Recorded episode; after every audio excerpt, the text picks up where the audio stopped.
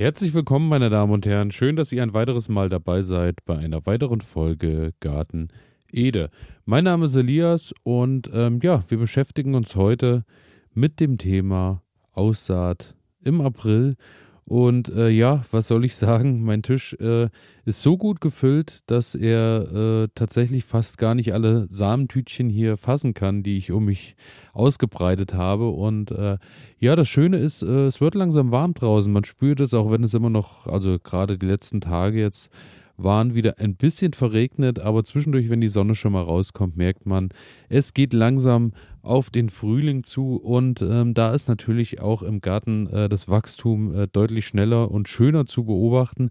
Und daher ist natürlich auch jetzt so langsam die Zeit, wo man so zu Hause alles vorbereitet, was dann im Mai irgendwann nach den Eisheiligen nach draußen gehen soll, vielleicht aber auch sogar ein bisschen früher, je nachdem, was uns da dieses Jahr erwartet, da bleibt es äh, auf jeden Fall spannend was das Wetter uns noch so alles bringt. Und ähm, ja, ich will euch heute einfach so ein bisschen mal erzählen, was ich jetzt so in den nächsten Tagen äh, und vielleicht auch Wochen in den Boden stecke, beziehungsweise zu Hause im Wintergarten erstmal vorziehe, um es dann irgendwann später nach draußen zu bringen. Manche Sachen werde ich auch äh, draußen im Gewächshaus, beziehungsweise im Folientunnel schon mal vorziehen, da wo es nicht ganz so ähm, auf die äh, Temperaturen ankommt. Aber äh, zunächst erstmal das, was ich jetzt zu Hause indoor quasi vorziehe, so dass ähm, ihr quasi auch zu Hause auf der Fensterbank wieder schön äh, gestärkte Pflanzen ähm, nach oben ziehen könnt. Und da fange ich natürlich erstmal an bei einer meiner absoluten Lieblingskulturen, die letztes Jahr so wunderbar gut geklappt hat, und zwar bei den äh, Melonen.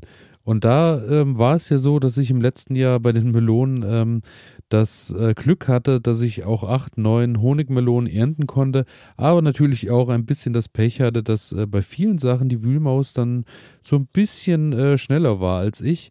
Aber ähm, das, was ich auf jeden Fall gemerkt habe, ist, ähm, die Honigmelonen sind deutlich schneller reif im Vergleich zur Wassermelone, denn die Wassermelone ist natürlich von allein durch die Größe bedingt äh, etwas länger äh, von, der, von der Reifezeit her.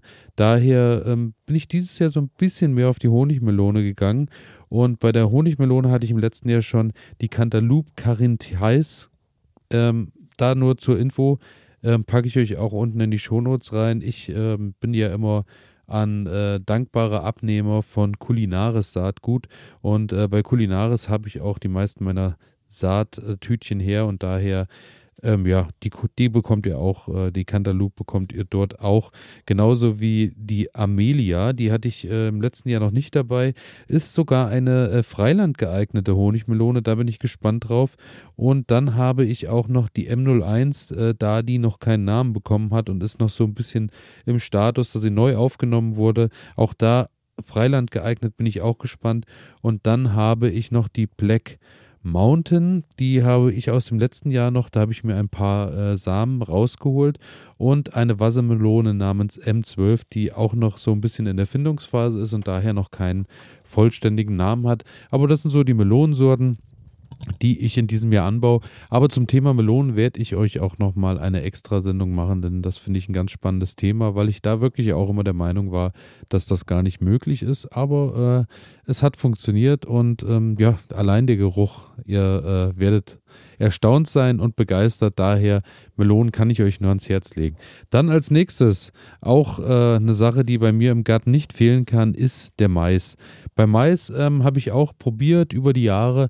Ich hatte zunächst einmal ähm, den Mais vorgezogen, habe dann aber gelesen, der wurzelt sehr tief und wurzelt sehr gern. Und wenn der dann im Topf großgezogen ist, ist dann natürlich das Problem, dass die Wurzeln dann da an ihre Grenzen schnell stoßen und dann die Pflanze angeblich nicht besser wachsen würde. Daher habe ich es dann im Freiland probiert. Da hatte ich dann aber wiederum das Thema ähm, erst nach den Eisheiligen. Dann sind die Pflanzen, die, die Mais Samen nicht richtig gekeimt am Anfang und haben ewig gebraucht, so dass die Pflanze gar, nicht, gar keine Chance hatte, groß zu werden. Und daher habe ich äh, für mich wieder beschlossen, ich werde den Zuckermais bzw. den Mais wieder zu Hause bei mir erstmal vorziehen und dann äh, mal schauen, wo die Reise hingeht. Und so ist er auch schon mal ein bisschen geschützt gegen die ganzen Schädlinge, die da draußen auf den Mais warten. Und da habe ich äh, den Zuckermais Lisanko, hatte ich im letzten Jahr schon hat so mäßig funktioniert, war aber wirklich das Problem, der hatte nicht genügend Zeit auszureifen. Dann habe ich den Necrosin Der nussige, da muss ich sagen, da freue ich mich wieder sehr drauf, denn das ist ähm, ein dunkler Mais und zwar wird er genutzt zum Popcorn machen. Und das kann ich euch nur wärmstens empfehlen. Das funktioniert nämlich hervorragend denn ähm, den kann man einfach ein bisschen abtrocknen und dann klubbert man so ein bisschen die ganzen Körner runter, einfach in ein Einwegglas und dann kann man das Ganze auch ein bis zwei Jahre ganz problemlos lagern und kann sich dann eben eigenes äh, Popcorn aus dem eigenen Anbau gönnen. Eine wunderbare Sache. Dann Popcorn-Mais Bierpaw, also quasi wie die, äh, wie die Bärentatze. Und äh, den hatte ich auch schon, auch eine hervorragende Sache. Der wächst auch recht zügig und äh, funktioniert dann auch ganz gut. Das sind so die drei Sorten, die, mit denen ich da dieses Jahr ins Rennen gehe. Die reichen mir dann auch aus, weil ähm, den Mais verwende ich in der Regel nur frisch denn ich fange dann nicht an und schneide äh, die Körner einzeln ab und friere die ein und so. Das habe ich auch alles schon mal gemacht. Aber da muss ich sagen, das ist mir dann zu viel Aufwand. Da bin ich eher Fan von, wenn der Mais dann wirklich erntereif ist, wird er Stück für Stück geerntet, wird dann auf den äh, Grill gepackt mit bisschen frischem Öl oben drüber und dann funktioniert das Ganze hervorragend. Genau, daher Mais darf auch nicht fehlen. Als nächstes ziehe ich zu Hause natürlich Kürbis vor. Kürbis ist natürlich auch eine Sache, Du hast ähm, nicht viel Arbeit, hast viel, viel Effekt, im besten Fall viel, viel Ertrag. Ähm, bedeckt schön deinen Garten so, dass du auch rundherum kaum Unkraut jäten musst muss sich darum nicht viel kümmern, außer dass der als Starkzehrer natürlich ordentlich äh, Kraft mit in den Boden kriegt. Daher lohnt sich es da schon auch mit einer ordentlichen Kompostbeigabe, beziehungsweise manche ziehen ihn ja direkt auf dem Kompost sogar groß.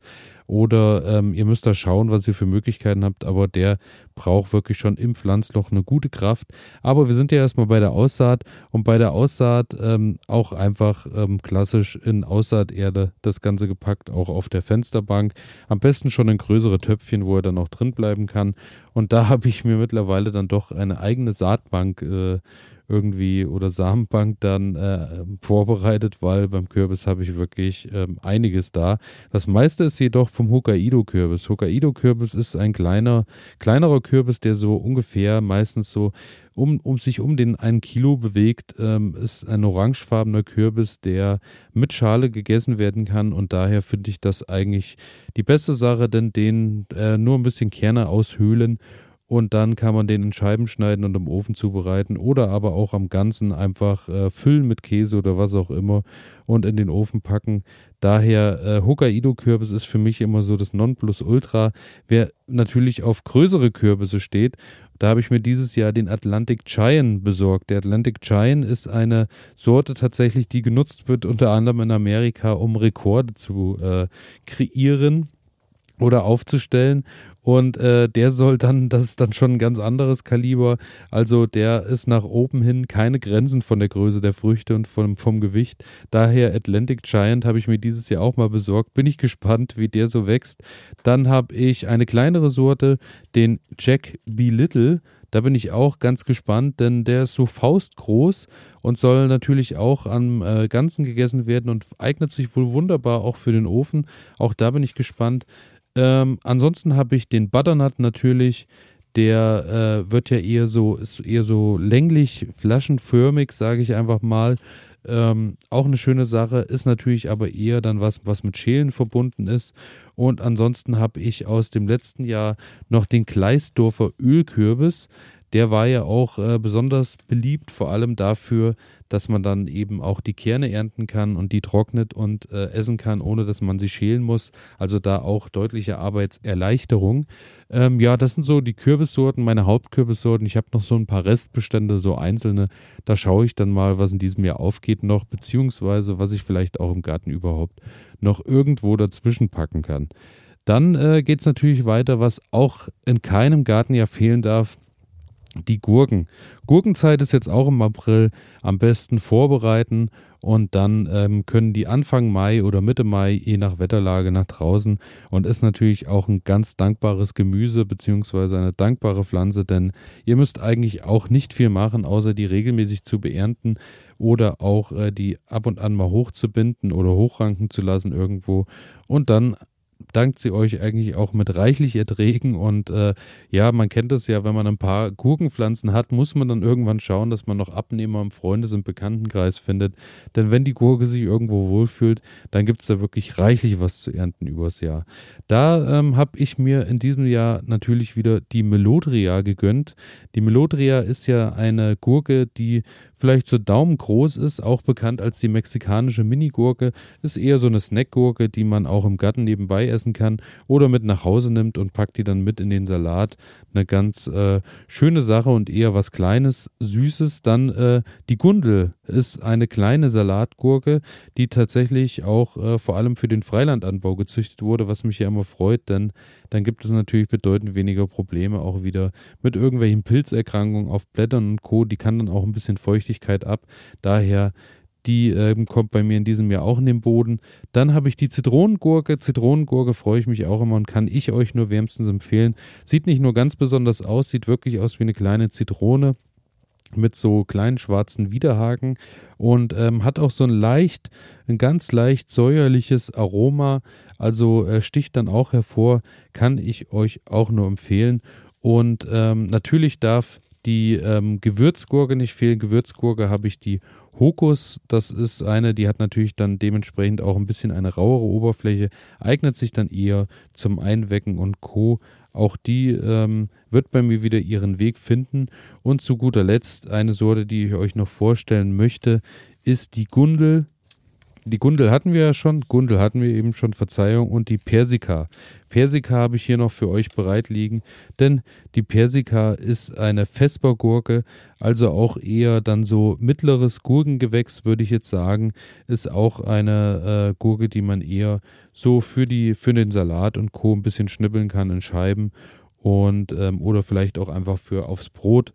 Daher ähm, so diese ganz diese ganz großen Schlangengurken und so sind nicht so ganz mein Fall, weil meiner Meinung nach ähm, verwässern die dann eher nur vom Geschmack und haben halt eine große Menge an Ernte, aber da fehlt es mir dann manchmal so ein bisschen an dem Geschmack. Daher eher so die die mittlere Variante ist dann eher der Fall. Und äh, genau, die äh, Sorten ziehe ich groß, also auch aufschreiben Gurke ist jetzt auch natürlich an der Zeit von euch vorbereitet zu werden. Dann die Zucchini. Zucchini darf natürlich überhaupt nicht fehlen. Zucchini auch ein maximal dankbares Gemüse. Empfehle ich auch immer allen, die neu einsteigen in das ganze Garten. Ding, so die ihre Freude im Garten finden, denn dankbares Gemüse für Anfänger. Man äh, zieht jetzt die Pflanze da zu Hause vor, kann die schön beobachten, dass die genügend Wasser kriegt. Die wächst rasch hoch und dann, wenn ihr die rauspflanzt, breitet die sich ähm, schön aus, wird schön breit und buschig in der Regel. Und Zucchini, wenn die sich auch, wenn die sich einmal wohlfühlen und ordentlich Blüten bilden, habt ihr da massig an äh, Zucchini-Ernte. Daher Zucchini im letzten Jahr, viele sagen ja, äh, mit unserer Familie reichen, reichen eigentlich zwei Pflanzen, dass wir überhaupt, weil dann kann man schon irgendwann keine Zucchini mehr sehen, denn da habt ihr im besten Fall dann wirklich in der Woche, also ich hatte im letzten Jahr, glaube ich, vier oder fünf Pflanzen und hatte dann in der Woche teilweise zehn, zwölf Zucchinis die habe ich dann auch äh, gut und gerne verteilt. Ich mache die dann auch recht früh ab, wenn die noch äh, sehr klein sind, einfach ähm, weil ich die frisch beziehungsweise dann eben so in Scheiben geschnitten und angebraten am liebsten mag. Und was natürlich auch eine Sache ist, äh, die ihr teuer zu kaufen bekommt und dann natürlich aus dem eigenen Garten haben könnt, Zucchini-Blüten. Zucchini-Blüten ist tatsächlich eine Sache, die äh, auch immer mehr auftaucht in Restaurants und Co., dass die äh, Zucchinis geerntet werden, wenn die Blüte noch schön in vollem Saft steht und man so ganz leicht erkennen kann, dahinter kommt eine, eine kleine Zucchini, vielleicht so wie der kleine Finger so groß, hängt da noch dran und die wird dann schon so geerntet, die Blüte etwas gefüllt und äh, ja, wenn ihr darauf Lust habt, dann lohnt sich natürlich auch, wenn ihr einige Zucchinis pflanzt und dann könnt ihr da wirklich reich auch Blüten beernten. Bei mir ist es so, ähm, bei den Zucchinis gebe ich gar nicht so viel, bin ich gar nicht so hinterher von den Sorten. Da suche ich mir einfach immer, dass ich ein bisschen einen Mischmasch habe aus Farben. In der Regel ähm, eher die grünen, dann packe ich aber auch meistens eine gelbe Sorte noch dazu. Und ähm, da gibt es ja auch mittlerweile ganz äh, atemberaubende Farbeinschläge, aber da bin ich gar nicht so erpicht drauf. Daher bei mir in diesem Jahr wieder ein bisschen grüne Zucchinis und ein bisschen gelbe. Habe ich hier zum Beispiel die Costates Romanesco. Das ist eher eine kleine Zucchini. Eine andere Größe wäre dann zum Beispiel die äh, Auslese Sativa. Das ist dann eine gelbe Zucchini, die auch ein Stückchen größer wird. Und ähm, zu guter Letzt hätte ich hier noch eine Werte de Macheis, wie auch immer es ausgesprochen wird. Das ist eine grüne Zucchini, die ähm, laut dem Bild auch recht äh, groß wird und auch keine Streifen und nichts hat, sondern wirklich einfach dunkelgrün ist. Die hatte ich im letzten Jahr auch. Die war dann wirklich so, da musste man hinterher sein. Ansonsten sind die wirklich explodiert, so dass man dann im besten Fall noch Suppe draus macht. Oder wenn ich da auch mal eine vergessen habe, freuen sich da auch die Hühner immer ganz besonders drüber. Dann machen wir weiter mit der Aurora oder auch bekannt als Tomatillo. Und zwar ist das eine äh, Pflanze bzw. eine Frucht, die aussieht, ähm, als wären es gelbe Tomaten, aber deutlich fester und ummantelt, also von der, von der, vom Wachstum her eher wie eine Physalis, nur in groß. Ähm, die wird wohl vor allem benutzt, um in äh, Mexiko Salsas und Co. einzukochen.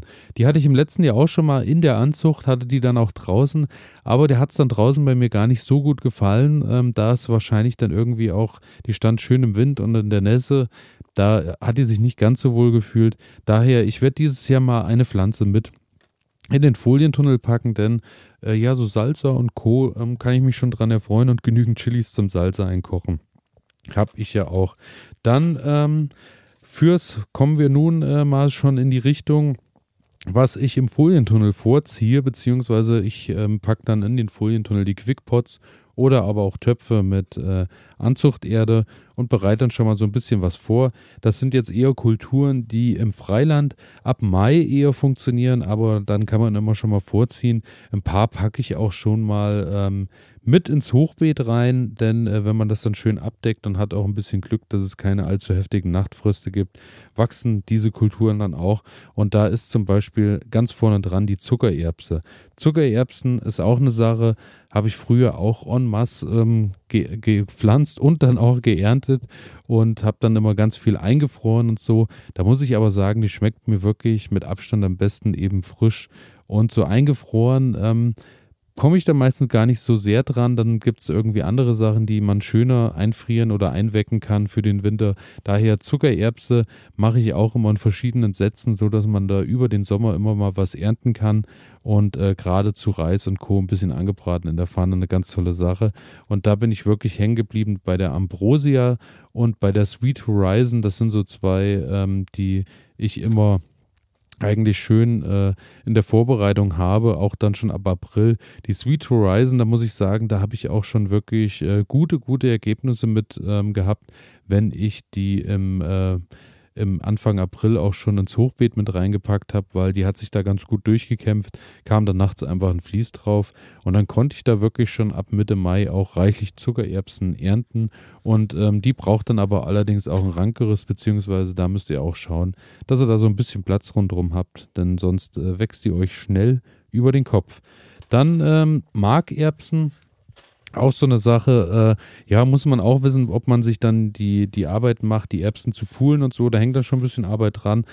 Ich bin der Meinung, gerade über den Sommer lohnt es sich und Markerbsen kann man auch wunderbar jetzt schon äh, dann im Folientunnel oder vielleicht auch zu Hause, wenn man den Platz hat, auf der Fensterbank vorziehen. Ansonsten auch eher ein Gemüse, was im Mai dann erst den Weg oder das Saatgut den Weg in den Boden findet. Dann ähm, für draußen noch bunter Mangold. Mangold äh, sowieso eine Sache generell. Ähm, wird ja auch, äh, man wird dankbar mit belohnt, wenn der sich einmal irgendwo wohlfühlt. Im letzten Jahr auch vier, fünf Pflanzen gehabt, die reichen dann wirklich aus, dass man da durchkommt. Mangoldgeschmack zugegeben, muss man mögen. Ähm, ist auch eine Pflanze, die ich jetzt im ähm, Folientunnel ein bisschen vorbereite, dass die einfach gestärkt rauskommt. Man kann die allerdings auch schon problemlos ab jetzt im April ins Freiland ähm, sehen und äh, dann ab, ja, wann im letzten Jahr vielleicht so Ende Mai, konnte ich dann schon die ersten Außenblätter ernten, so Stück für Stück. Auch eine schöne Sache. Dann, was ich auch schon nach draußen packe, ist ähm, die rote Beete natürlich. Rote Beetezeit ist jetzt auch ähm, Da habe ich mit, mir mittlerweile auch angewöhnt, dass ich mir da Saatbänder kaufe, denn die Saatbänder sind so, ja, also ich habe oft das Problem auch beim Möhren, dass ich da die Abstände nicht richtig einhalten, dann sitzt es zu eng und keimt zu eng und dann hat man das Problem, dass die ähm, dann so eng wachsen, dass die Knollen unten nicht besonders groß werden können. Daher habe ich, mir auch bei, ich mich auch bei der äh, roten Beete für ein Saatband entschieden und da gibt es ja auch alle Farben und Formen. Da habe ich mir auch so einen Mix einfach besorgt, denn da hatte ich auch schon von gestreift über helle, über orangefarbene. Dann äh, geschmacklich muss ich sagen, macht es nicht so viel Unterschied, aber auf dem Teller sieht manchmal sowas gestreiftes und Co. auch schön aus. Und dann ähm, geht es natürlich draußen weiter mit den üblichen Verdächtigen. Ich werde dann nochmal eine Runde Spinat aussehen. Beim Spinat müsst ihr natürlich dann aber auch schauen, dass ihr eine Sorte habt, die auch dann die warmen Tage überstehen, weil mancher geht ja dann schnell äh, sprießt ja dann schnell nach oben, beziehungsweise geht dann in die Samenbildung und schmeckt dann ganz schnell bitter und schießt euch da hoch. Daher ähm, schaut, dass ihr einen Spinat habt, der dann auch noch ein bisschen Sommer mit überlebt, wenn ihr den jetzt ausseht. Ansonsten natürlich die üblichen Verdächtigen wie allerhand Möhren oder Radieschen und Co. dabei. Das sind ja so Sachen, die äh, sich immer lohnen, wenn man die so ein bisschen nach wie vor immer ein Setzen jeden Monat nachbaut oder anbaut, so dass ihr dann auch da weiterhin ernten könnt. Und ähm, zu guter Letzt habe ich noch ähm, ein bisschen Rüben, Futterrüben. Das ist aber auch eine Sache. Ich habe schon gehört, so von diese, die Rüben werden auch von manchen genutzt. Manche machen sich auch die Arbeit und machen dann ähm, Rübensirup daraus und so. Bei uns sind die dann wirklich eher da, dass ich die in Reihen packe und dann für die Hasen für den Winter dann vorbereite, da dann irgendwann ja kein Gras mehr äh, gemäht werden kann und dann kriegen die Hasen bei uns die Rüben. Daher, ähm, da gibt es richtige auch Saatbänder und Tüten mit Samen, dass ihr richtig Futterrüben kaufen könnt und ansehen könnt, falls äh, das für euch relevant und vor allem für eure Tiere relevant ist zu Hause. Genau, das sind so die Sachen, die wichtigsten Sachen, wo ich sage, ähm, die solltet ihr jetzt auf jeden Fall ähm, aussehen, dass ihr ab Mai die Pflanzen gestärkt nach draußen bringt, um dann natürlich auch über den Sommer eine reiche Ernte einzubringen. Und damit bin ich am Ende angekommen, bedanke mich fürs Zuhören, freue mich wie immer, wenn ihr auf Folgen und Abonnieren drückt und auf äh, eine schöne Bewertung da lasst. Denn ähm, ja, viele von euch haben das gemacht, da freue ich mich wirklich immer sehr und das macht sich dann auch im Anschluss gleich äh, bemerkbar, indem mein Podcast bei iTunes und Spotify und Co. auch öfter sichtbar wird, beziehungsweise auch in den Suchanfragen weiter nach oben rutscht. Das hilft mir natürlich auch, dass der Podcast mehr gehört wird und äh, freut mich sehr. Ich bedanke mich auf jeden Fall für euer Zuhören, fürs regelmäßige Einschalten, wünsche euch frohes Gärtnern, frohes Samen in die Erde bringen und dann hören wir uns in gewohnter Manier am Montag wieder. Vielen Dank, bis dahin, ciao.